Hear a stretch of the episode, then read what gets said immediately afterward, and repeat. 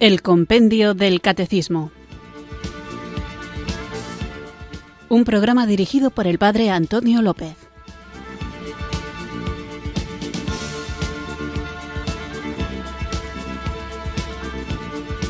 Muy buenas tardes, queridos oyentes de Radio María. Recibido un cariñoso saludo desde Irurzun, en Navarra, quienes sintonizáis una tarde más esta emisora de la Virgen, esta radio que cambia vidas, Radio María, para escuchar el Compendio del Catecismo, nuestro espacio diario de formación católica, en el que, guiados por el libro del Compendio del Catecismo, vamos profundizando en la fe que nos salva, una fe que debemos conocer para vivir, vivir para compartirla y también debemos saber defenderla. Una de las cosas que creo que deberíamos profundizar en ella, sobre todo en este contexto en el que estamos en el compendio del catecismo, hablando de la celebración sacramental del misterio pascual, de la liturgia y de los sacramentos, es cuál debería ser nuestra actitud cada vez que participamos de la liturgia y de manera especial cuando estamos en la Santa Misa, que es lo que con más frecuencia celebramos, porque quien quiera puede celebrarla a diario. Los otros sacramentos hay que esperar a momentos puntuales para participar de ellos, pero la Santa Misa, también la celebración de la penitencia, se pueden repetir con cuanta frecuencia se quiera y desde luego al menos el día del Señor, el domingo. Nuestra actitud en la Santa Misa tiene que ser la de quien está en presencia de un misterio. Hay que recordar que la participación auténtica es aquella que es interna y a la vez externa. No se trata solo de aparentar una serie de actitudes para ser vistos por los demás, sino que la expresión exterior tiene que ser transparencia de lo que ocurre en nuestro interior. En las celebraciones litúrgicas, dice Sacrosantum Concilium, cada cual, ministro o fiel, al desempeñar su oficio, debe hacer todo y solo lo que le corresponde según la naturaleza de la acción y las normas litúrgicas. Por eso es necesario que los fieles en la misa no realicen acciones que sólo corresponden al sacerdote o que el sacerdote no dé la oportunidad a los fieles de participar en la celebración. Por tanto, cuando nosotros acudimos a la celebración litúrgica y en concreto a la misa, vamos para celebrar algo en común y esta debe ser nuestra actitud, no celebrar encerrados en nosotros mismos, sino que como pueblo de Dios, como cuerpo de Cristo, vivimos la celebración litúrgica en comunidad. Otra cosa que es muy importante es la puntualidad, por varias razones. En primer lugar, por respeto a la comunidad. No sabéis lo, no sé si decir, humillante que resulta para un sacerdote cuando está predicando y parece que la gente está atenta y de pronto entra alguien tarde y la puerta hace ruido y todo el mundo mira hacia atrás. Muchas veces pienso, de broma, que es más interesante el ruido de la puerta que se abre o la curiosidad por saber quién entra que lo que uno está diciendo en el sermón, en la homilía. Entonces hay que ser puntual primero por respeto a la comunidad, segundo por respeto a la propia celebración. Además es importante que nos metamos en ese misterio también al inicio de la Santa Misa con el saludo inicial, la munición donde las haya, el canto de entrada, todo esto nos va preparando para el gran misterio que celebramos. Otra de las cosas que me gustaría animar a la gente, y parece una batalla a veces dada por perdida para los sacerdotes, es la de no dispersarse en los bancos de la iglesia, poniéndose cada cual lo más lejos posible de los demás y desde luego lo más lejos posible del altar. Había una persona que decía que la misa es el único evento donde la gente llega puntual para sentarse lo más lejos posible. Y esto es una triste realidad. Hay que ponerse en un lugar adecuado. Sé que en muchas parroquias hay como el sitio de la familia porque quizá en su día el difunto de la familia estaba enterrado justo debajo del lugar que ocupa el banco donde la persona se sienta. Pero esto no ocurre ya con tanta frecuencia y es bueno que como comunidad estemos lo más cerca posible del altar para presenciar el misterio, para escuchar mejor, porque a veces la acústica no es todo lo buena que se desea, para observar con detalle los gestos del sacerdote y, desde luego, si estuviéramos todos juntos, ese clima de comunidad y de unión con el celebrante sería todavía más visible. La actitud corporal, es decir, la postura, tiene que mostrar nuestra participación activa, escuchando atentamente, orando, cantando, comulgando, poniéndonos de pie o de rodillas cuando corresponda, porque es toda la comunidad la que celebra y no podemos contentar a, a Dios teniendo simplemente una asistencia pasiva.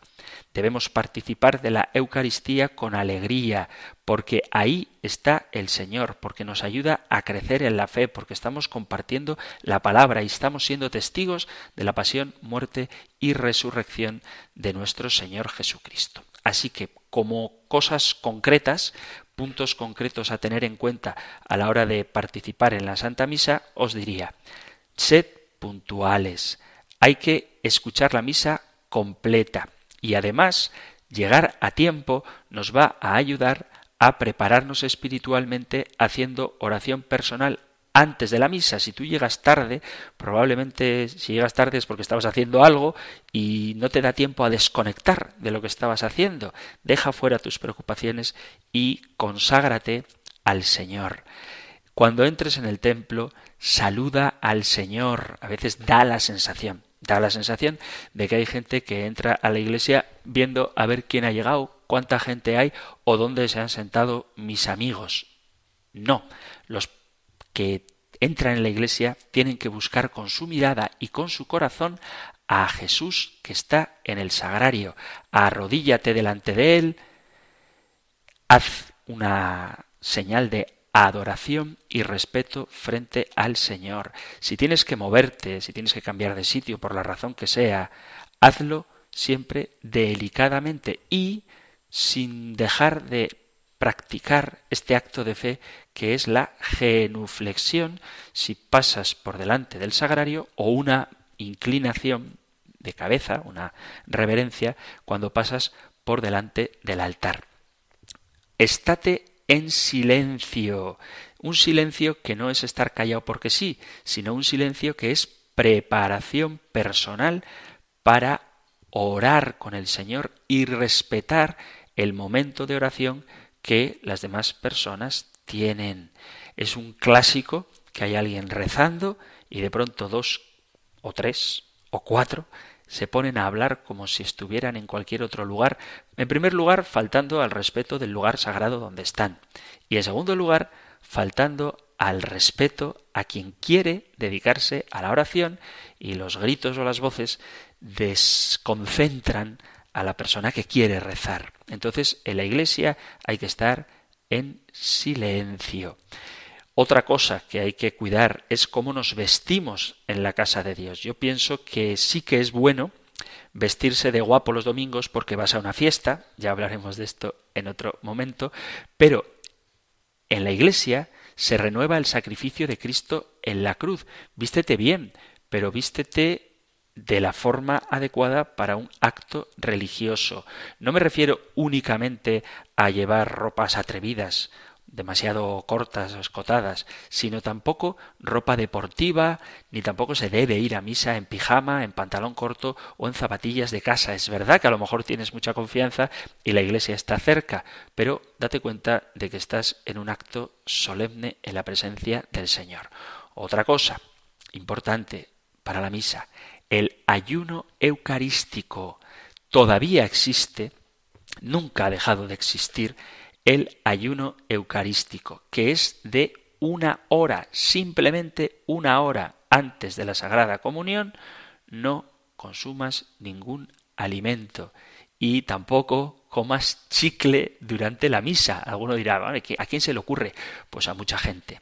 Yo he visto gente mascando chicle en la misa y luego en el momento de la comunión reconozco que me pongo un poquito nervioso porque siempre tengo la duda, ¿lo habrá tirado? Y la verdad es que sí, pero da igual, no es el momento para estar comiendo chicle antes de la comunión.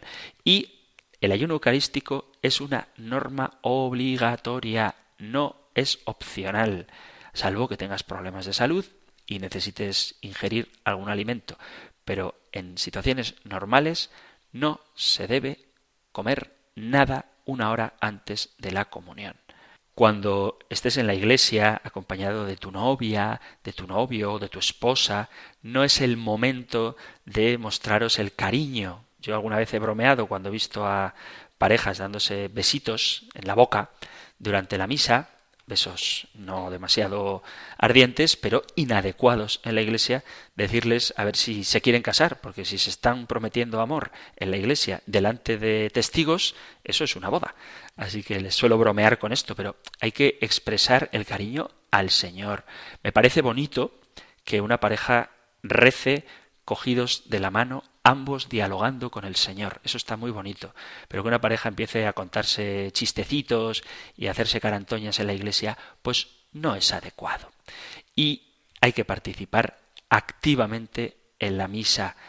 ¿Qué quiero decir con esto? No es correcto, no es correcto estar rezando el rosario durante la Santa Misa. Hoy por hoy, que la misa es en lengua vernácula, creo que lo propio es que la gente esté atenta a lo que la Sagrada Liturgia dice, el sacerdote predica o las peticiones. Pero no es el momento de coger tu devocionario privado y hacer tu octava al Sagrado Corazón de Jesús durante la misa. Después de la misa o antes de ella, por supuesto que sí.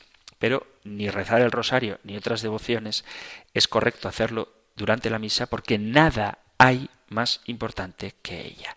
Por lo tanto, cuando vayamos a la celebración litúrgica, démonos cuenta de que estamos ante la presencia del misterio de Dios y por lo tanto cualquier otro pensamiento, cualquier otro asunto, cualquier otra preocupación desvalorizará este momento ofreciéndole al Señor un corazón dividido, que por una parte está atento al misterio y por otra parte a otras cosas. Y corazones partidos yo no los quiero, dice el Señor, no es, no es palabra de Dios, que cuando doy el mío lo doy entero. Bueno, pues estos son algunos aspectos a tener en cuenta en la celebración de la liturgia. Vamos ahora a invocar juntos al Espíritu Santo para que Él nos ayude a comprender y a vivir el misterio del que vamos a hablar hoy.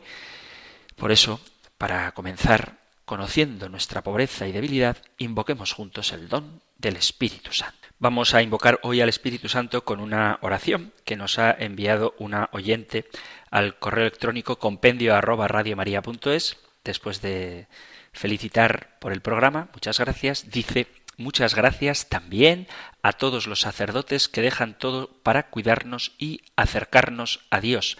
Aprendí de memoria una oración del día del seminario, no recuerdo el año, pero la rezo desde hace mucho tiempo por todos los chicos, en especial por su nieto. Pues esta oración es la que usaremos hoy para invocar juntos el don de Dios. Ven Espíritu, ven Espíritu,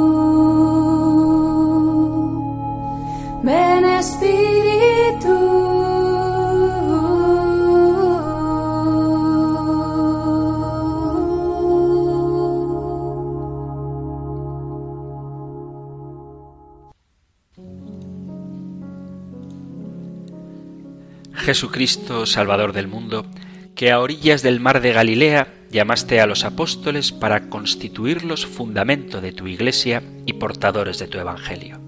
Te pedimos que sigas fijando tu mirada en los niños y jóvenes de nuestras familias, de nuestras parroquias, comunidades y movimientos, invitándolos a seguirte en la vida sacerdotal y religiosa. Dales luz para seguirte dejándolo todo. Infúndeles confianza y sabiduría para llevar tu palabra y el testimonio de tu amor a los hombres y mujeres de nuestro tiempo. tú que con el Padre y el Espíritu Santo vives y reinas por los siglos de los siglos. Amén.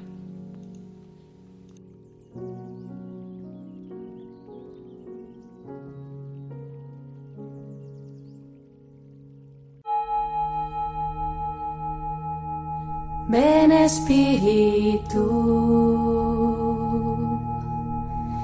ven Espíritu. Ven Espíritu.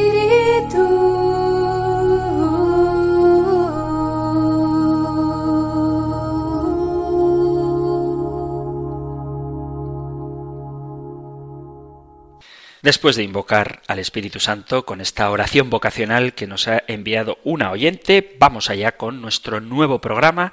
Estamos en la segunda parte del compendio del Catecismo que trata sobre la economía sacramental. Hemos hablado de qué es la liturgia, de cómo el Padre es fuente de la liturgia, que la liturgia es obra de Cristo y cómo el Espíritu Santo actúa en la liturgia respecto de la Iglesia. Hemos hablado también de los sacramentos, qué es un sacramento, cuántos hay, del vínculo entre los sacramentos con la Iglesia, de cómo algunos sacramentos imprimen carácter, de la eficacia de los sacramentos y su relación con la fe, así como de su necesidad, la necesidad de los sacramentos para la salvación, de la gracia sacramental y de los sacramentos como un anticipo de la vida eterna. En el capítulo segundo hablábamos de quién celebra la liturgia y de la liturgia del cielo y la liturgia de la tierra y vamos ahora con otro apartado de esta segunda parte del compendio del catecismo que es cómo celebrar. Así que lo que vamos a tratar hoy lo encontráis en la pregunta en el punto 1145 del Catecismo Mayor. Nosotros escuchamos ahora la pregunta 236 del compendio del Catecismo número 236. ¿Cómo se celebra la liturgia? La celebración litúrgica está tejida de signos y símbolos cuyo significado, enraizado en la creación y en las culturas humanas, se precisa en los acontecimientos de la antigua alianza y se revela en plenitud en la persona y la obra de Cristo. Dice el compendio del Catecismo que la celebración litúrgica está tejida de signos y símbolos y habría que hacer una reflexión un poco filosófica o antropológica a propósito de lo que significan los signos, los símbolos, para poder entender el sentido de los sacramentos cristianos. Una reflexión sobre el hombre como ser simbólico sobre la cultura es importante para comprender esto. Hay quien ha definido al ser humano precisamente como animal simbólico, precisamente porque una de las cosas que distingue a los hombres de los animales, uno de esos argumentos para defender la existencia del alma espiritual en el hombre desde el punto de vista racional es la capacidad que tenemos los seres humanos de simbolizar ningún otro ser de la creación, salvo los ángeles, tiene esta capacidad de expresar significados a través de los símbolos. Hace falta una teoría del conocimiento para precisar la actividad simbólica del hombre y una teoría de los signos que fundamente la estructura en la que el ser humano se comunica. Por eso, todo discurso teológico tiene como punto de partida una reflexión sobre el hombre desde su experiencia histórica, porque el conocimiento del hombre desde sí mismo, la antropología, es la condición y el punto de partida de cualquier conocimiento, y porque la comprensión que se tenga del mundo y del hombre es el horizonte de comprensión de la experiencia que podemos tener de Dios y de la expresión, tanto verbal como simbólica, no verbal, de nuestra experiencia de lo divino. Recordemos dos contextos diferentes históricamente para hacer una especie de base antropológica a la hora de argumentar sobre la importancia que tienen los símbolos. En primer lugar, el mundo griego de los primeros siglos del cristianismo es impregnado de la corriente filosófica del neoplatonismo que tiene gran influjo en la teología de los santos padres. Para esta corriente filosófica, la unidad del pensar y del ser constituye la esencia de la mente orientada hacia el uno, hacia aquel que la produjo y de quien provienen las ideas. La mente produce el alma que contiene las almas individuales y que penetra el mundo para animarlo. San Agustín asume muchos de estos planteamientos neoplatónicos y pudo decir que Dios es creador y causa primera del mundo, de su ser y de los diversos grados que incluye, que el alma humana es una sustancia inmaterial, simple, racional e inmortal, esencia del cuerpo y que está orientada a Dios, que la memoria, el entendimiento y la voluntad hacen del alma una imagen de la Trinidad.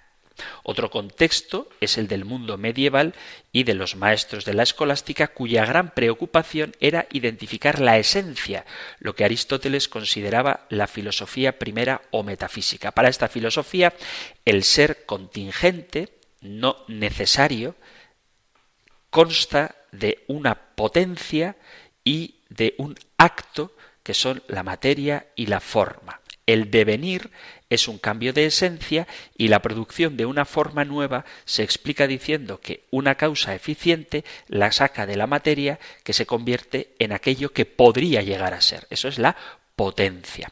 Los teólogos escolásticos, fundamentando su reflexión en la filosofía de su tiempo, dijeron, a propósito de los sacramentos, que si bien el cambio de la sustancia ordinaria, es decir, la materia, el elemento esencial, persevera como sustentador de la forma que cambia en la mutación esencial o transubstanciación.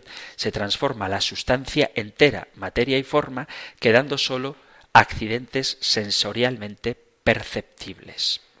Estas eran la problemática y la terminología que desde otras circunstancias se solucionaban y que muy poco tiene que decir a nuestra experiencia presente. Es decir, que este lenguaje a lo mejor resulta muy lejano a nosotros, pero podemos basarnos en ello para entender qué es lo que nosotros creemos a propósito de los sacramentos y de lo que significan si por influencia del pensamiento neoplatónico griego el cristianismo había acogido una visión dualista del hombre y de la realidad, el cuerpo y el alma, en el momento actual hablamos de una visión integral.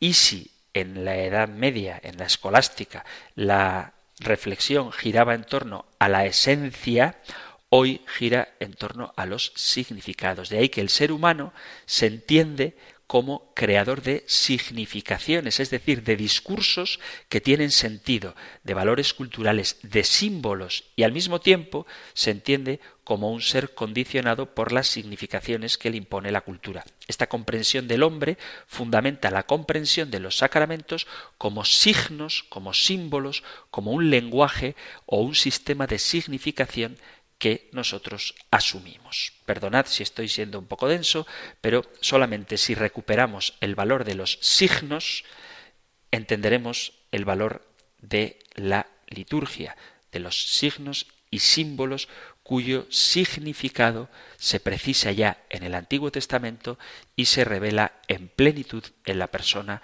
y en la obra de Cristo. Como reconozco que estoy siendo un poquito denso, vamos a hacer ahora una pausa musical y continuamos con nuestro programa.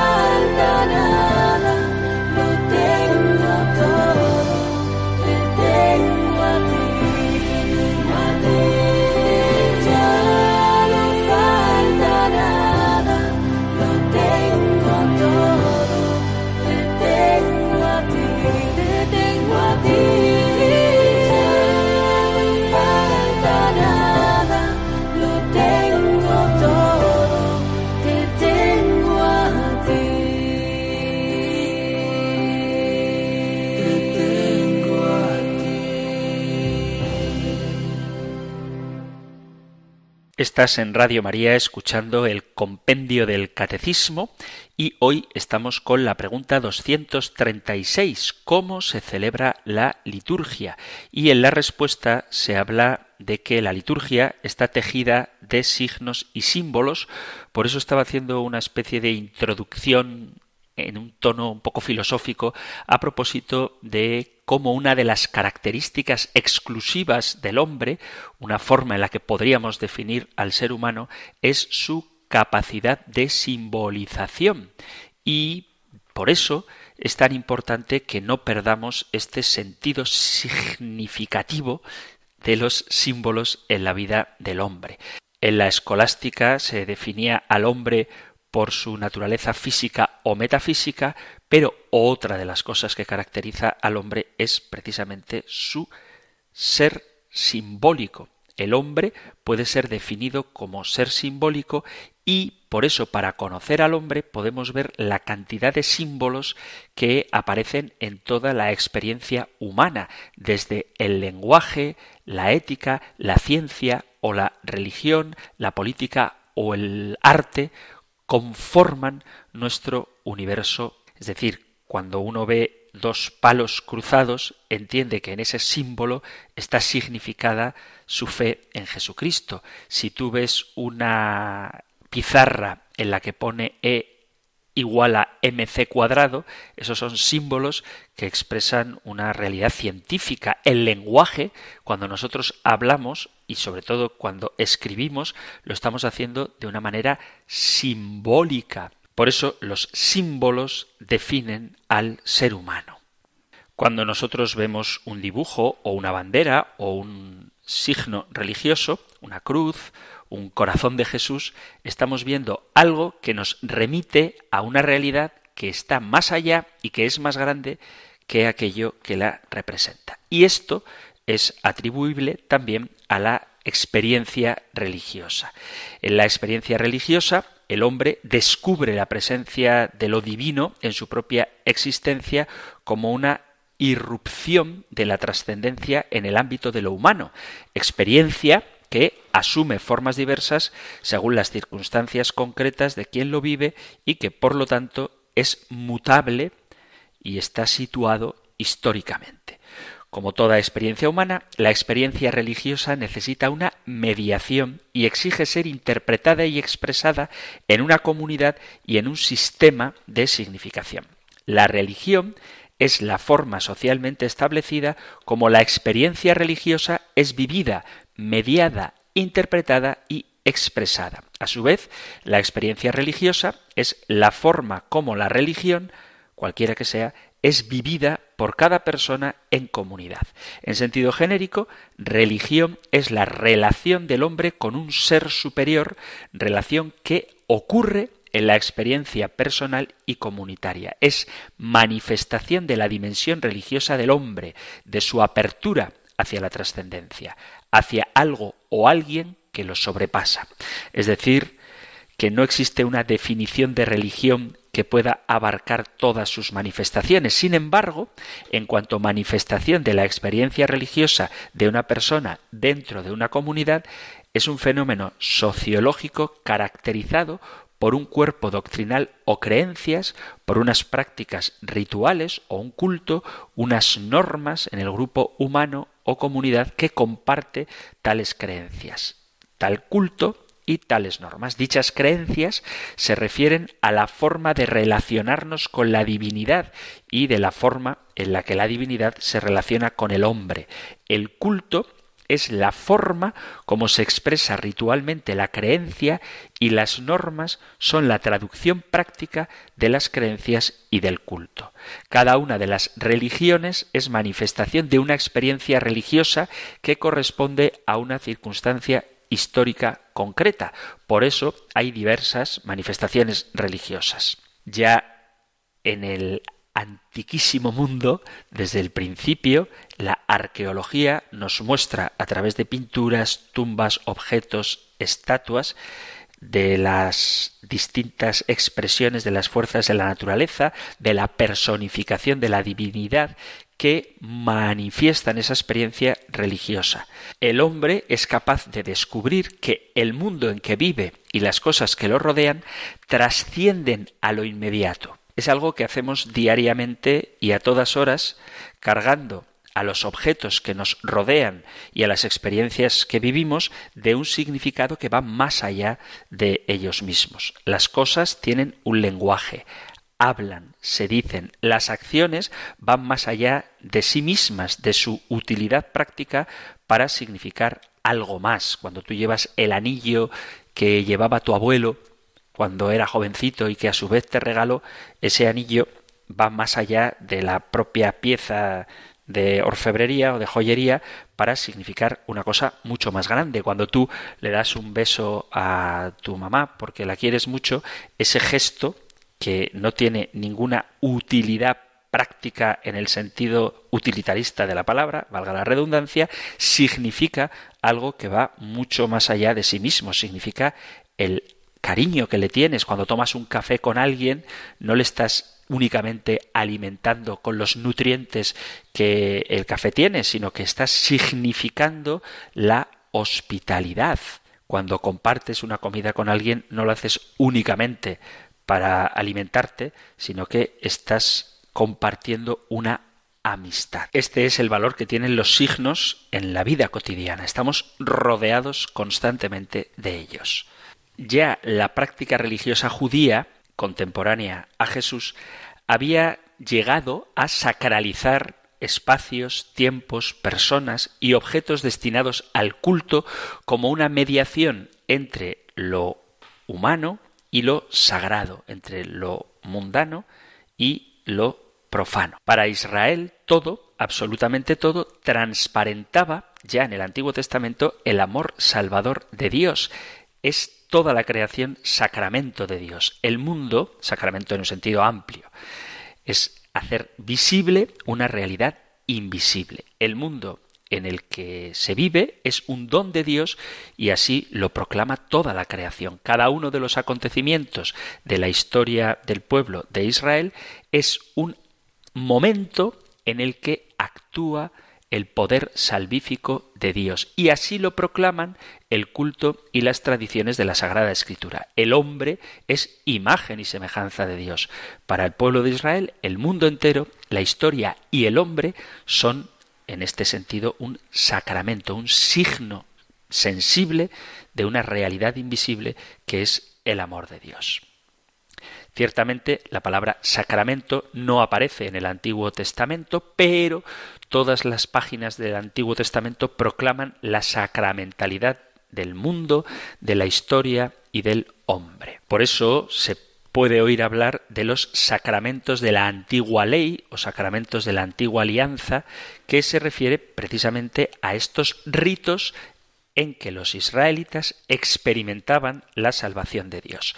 En el Nuevo Testamento se proclama que Jesús es la presencia de Dios, el sacramento del Padre, y que la Iglesia es el sacramento de Cristo resucitado. Aunque no aparezca en el Nuevo Testamento la palabra sacramento, sí que aparece el término semeion o misterio para expresar la transparencia de Jesús y de la Iglesia a la acción salvadora de Dios. Tanto el Antiguo como el Nuevo Testamento recurren a lo que llamamos el lenguaje sacramental como conjunto de signos, símbolos que expresan y realizan la salvación junto con el sistema de significación en el cual dicha salvación es interpretada y expresada.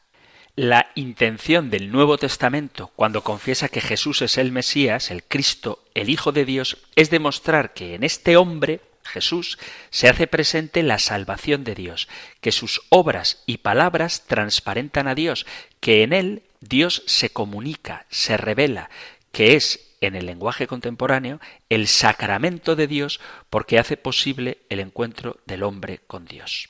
Vamos a ver cómo la interpretación que hacen los evangelios de las obras y palabras de Jesús nos expresan que Él es signo de la salvación de Dios. En la conclusión del Evangelio de San Juan, inmediatamente después de la narración de la experiencia de Pascua de los primeros testigos, San Juan Evangelista explica la intencionalidad de su escrito Dice así el capítulo 20 del Evangelio de San Juan, a partir del versículo 30, Jesús realizó en presencia de los discípulos otras muchas señales, otros muchos signos que no están escritos en este libro. Estas lo han sido para que creáis que Jesús es el Cristo, el Hijo de Dios, y para que creyendo tengáis vida en su nombre. San Juan explica que ha hecho una selección del material narrativo y de las acciones de Jesús que les da el nombre de semella de signos, tal como lo hace a lo largo de todo su Evangelio para denominar las acciones de Jesús que producían impacto en la gente y concretamente para referirse a los milagros, el primero de los cuales, el primer signo, es el de las bodas de Cana. El mismo evangelista explica también el criterio de selección de los signos incluidos en su libro, para que creáis que Jesús es el Cristo, el Hijo de Dios, es decir, para que identifiquen en Jesús de Nazaret, cuya presencia experimentaron, a quien vieron y oyeron, para que en él sepamos que está el Hijo de Dios y lo reconozcamos en y con la comunidad cristiana como el Señor. Y también para que crean y tengan vida en Cristo quienes no fueron contemporáneos de Jesús, pero cuya presencia experimentan también en la comunidad y en los sacramentos. La secuencia ver creer, que es muy frecuentemente utilizada por San Juan, tiene aquí su explicación y su síntesis. Los signos son percibidos, ver, pero tan solo llegan a ser signos cuando se les capta desde el horizonte de la fe, creer, es decir, cuando su significado es descodificado en el significante, cuando el significado alcanza su verdadero sentido. San Juan busca en los destinatarios de su Evangelio que creyendo tengáis vida en su nombre, vida en Cristo, la nueva vida de la que habla San Pablo, la salvación en Jesucristo que Juan explicita como el paso de las tinieblas a la luz. Dice, por ejemplo, en el capítulo 3, versículo 16 o en el capítulo 12, versículo 44. También habla de pasar de la esclavitud a la libertad o de la muerte a la vida. En el Evangelio de San Juan se quiere mostrar la relación entre las obras de Jesús y los signos y prodigios realizados por Dios en el Antiguo Testamento a través de los cuales los israelitas experimentaron la salvación, porque el horizonte de comprensión y expresión de la actividad de Jesús como actividad es la salvación que se manifiesta, se expresa en la Escritura. Los signos del Evangelio de Juan muestran que hay algo percibible por los sentidos, pero que expresan una dimensión, la salvación, que está más allá de ellos. Para quien ha recibido de Dios el don de la fe, le permite reconocer y aceptar esta salvación. En estos signos del Evangelio de San Juan, los gestos y las palabras de Jesús juegan un triple nivel de significado. El significante, es la acción de Jesús, por ejemplo, convertir el agua en vino, resucitar a Lázaro, multiplicar los panes, lavar los pies, y el significante, que son sus palabras, los diálogos de Jesús, por ejemplo, con Nicodemo o con la samaritana, y a través de estos signos y de estas palabras se manifiesta y se realiza la salvación. ¿Para quién es esta salvación? Para los que ven y oyen, para que los que creen entienden lo que ahí se está comunicando, tengan vida en Cristo. La posibilidad de acceso a la salvación a través de un signo no se impone a todos los testigos, sino que supone un proceso de interpretación en el cual entra en juego el don de Dios, la gracia. Así, aunque muchos ven los signos obrados por Jesús, muchos oyen sus palabras, sólo algunos creen y todavía son menos los que se adhieren a Jesús dándole el significado pleno de salvación como vida nueva, en comunión con Cristo por el Espíritu Santo para gloria de Dios Padre. Es el Espíritu Santo el que nos hace comprender. El Espíritu Santo es quien nos explicará todo, dice San Juan en el capítulo 14, versículo 26.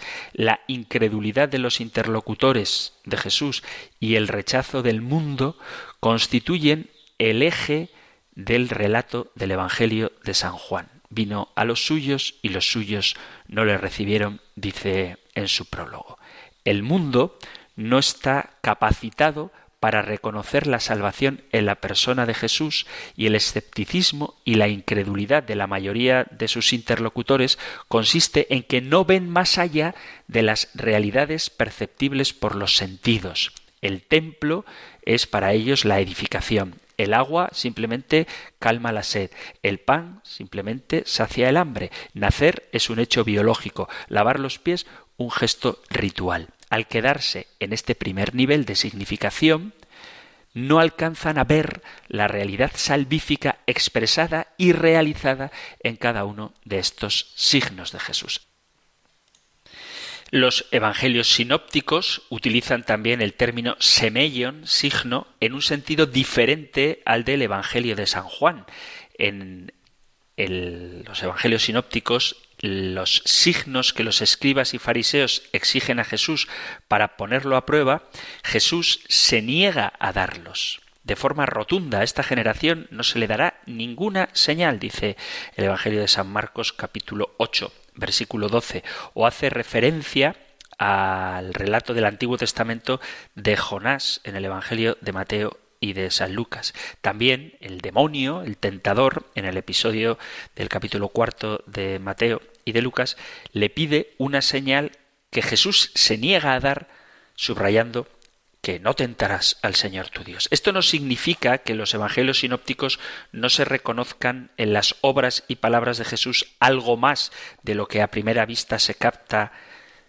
Lo que pasa es que no utiliza el término semeion, emplea los términos fuerza, poder, obra salvífica para referirse a las acciones de Jesús en cuanto portadoras de salvación y en cuanto acciones de Dios, porque reconocen que Jesús posee el poder, la fuerza de Dios y realiza las obras de Dios. Reconoce que las obras y las palabras de Jesús son el actuar salvífico de Dios, porque Jesús es la transparencia de Dios, porque en la persona de Jesús ha irrumpido el reino de Dios y sus obras y palabras son los signos de este reino. Convertíos porque el reino de los cielos ha llegado, dice Jesús en el Evangelio de San Mateo, en el capítulo 4, versículo 17, y si queréis en el de Marcos, al inicio, en el capítulo primero. Estas son las palabras con que Jesús inaugura su ministerio y explicita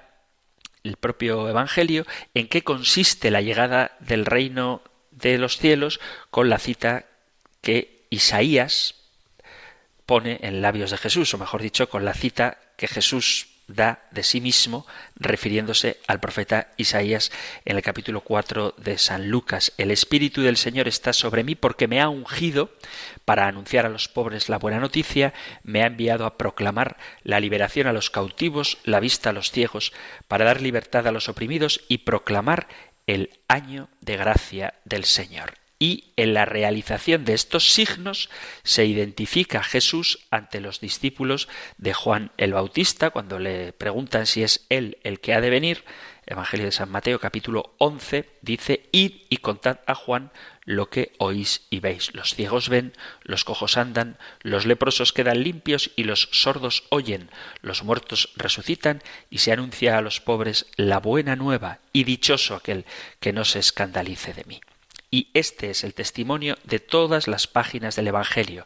Ciegos que recobran la vista y siguen a Jesús, como los ciegos de Jericó en el capítulo 20 de San Mateo, el de Bethsaida en el capítulo 8 de San Marcos, Bartimeo en el capítulo 10 también de San Marcos, paralíticos que caminan, como aquel que además perdonó en el capítulo 9 de San Mateo, leprosos curados y reintegrados en la sociedad, como el que curó en Galilea, en el capítulo 5 de San Lucas, los diez que se encontraban en los confines entre Samaria y Galilea, capítulo 17 de Lucas, sordos que oyen, como el sordo tartamudo que por obra de Jesús oyó y se le soltó la atadura de la lengua, capítulo 7 de San Marcos, mudos que hablan, como el mudo endemoniado que empezó a hablar en el capítulo 9 de San Mateo, muertos que resucitan, como la hija de Jairo o el hijo de la vida de Naín, y una serie de curaciones incontables, como la del criado del centurión, la suegra de Pedro, la mujer que padecía flujos de sangre, el hombre que tenía la mano paralizada, la hija de la cananea, aquella mujer encorvada que al instante se enderezó, el endemoniado epiléptico, los endemoniados de la sinagoga de Cafarnaún el de Gerasa, la muchedumbre que como en un estribillo de los evangelios salen al paso de Jesús y son curados de toda enfermedad y dolencia en toda Galilea, en Cafarnaút, en Genesaret, junto al mar de Galilea. También los pecadores son acogidos y perdonados, como el paralítico, la pecadora, que se coló en la comida de Simón el fariseo, los publicanos y pecadores que se sientan a la mesa con Jesús, Son todos ellos, enfermos y pecadores, los pobres, a quienes Jesús anuncia la buena nueva de la salvación. Y así lo declara expresamente Jesús en el encuentro que tiene con Zaqueo y le dice hoy ha llegado la salvación a esta casa. Eso es lo que expresa la curación de la mujer que tenía flujos de sangre o el ciego Bartimeo cuando les dice tu fe te ha salvado. Y es que la fe es la condición para acoger la salvación de Dios en la persona de Jesús, viendo más allá del mero hecho maravilloso histórico, real, de la curación del enfermo, un signo de aquello que Jesús ha venido a realizar. Quiero dejar claro que cuando hablo del significado de las obras de Jesús, no estoy queriendo decir que esos acontecimientos no sean históricos. Cuando Jesús cura a un ciego, no quiero decir que Jesús está expresando que Él es la luz del mundo como si esa curación no hubiera existido de verdad, o cuando cura al leproso, que Jesús es aquel que nos sana de nuestro pecado y de nuestra enfermedad moral, como si realmente no se hubiera dado la curación del leproso. Antes, al contrario, precisamente el signo sensible es expresión de una realidad invisible que va mucho más allá de él. Por eso es tan importante la simbología en los sacramentos, porque en una realidad concreta, histórica, que parte de elementos materiales propios de la naturaleza, sacados de la creación, se está expresando una realidad que va mucho más allá de ellos, como es, por ejemplo, el perdón de los pecados por la imposición de manos, la regeneración, el nuevo nacimiento por el signo del agua y su presencia real, la presencia real de Cristo en el pan y el vino eucarísticos. Por eso se celebra la liturgia con signos y símbolos que aparecen en la creación y en la cultura, de ahí la importancia del hombre como animal simbólico, pero que se revela en plenitud en la persona y en las obras de Cristo de una manera real, eficaz, por eso, para comprender las realidades sobrenaturales como estamos estructurados de una manera física, los seres humanos, necesitamos de los signos sacramentales, los signos materiales que hacen presente una realidad sobrenatural que va mucho más allá de ellos.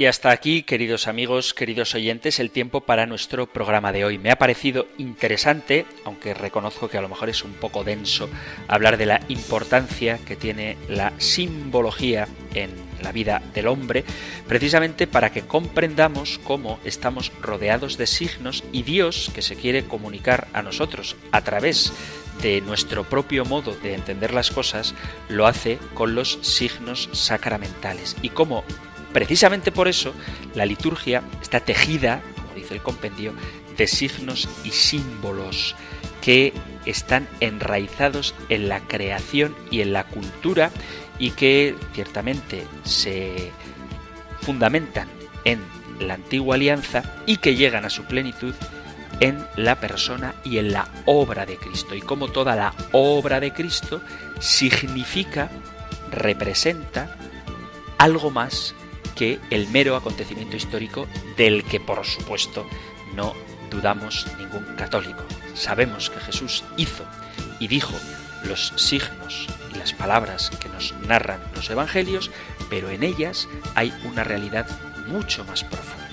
Si hay alguna cuestión que no haya quedado clara, si hay alguna duda que queráis plantear, alguna pregunta que queráis hacer o algún testimonio que queráis dar, sabéis que tenéis a vuestra disposición el correo electrónico compendio arroba radiomaria.es, compendio arroba radiomaria.es y el número de teléfono para WhatsApp 668 594 383 668 594 383. Concluimos nuestro programa recibiendo la bendición del Señor. El Señor te bendiga y te guarde, el Señor ilumine su rostro sobre ti y te conceda su favor, el Señor te muestre su rostro y te conceda la paz.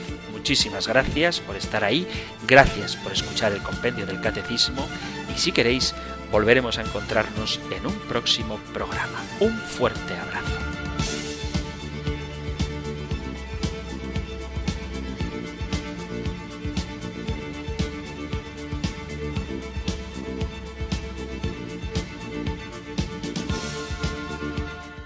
El Compendio del Catecismo.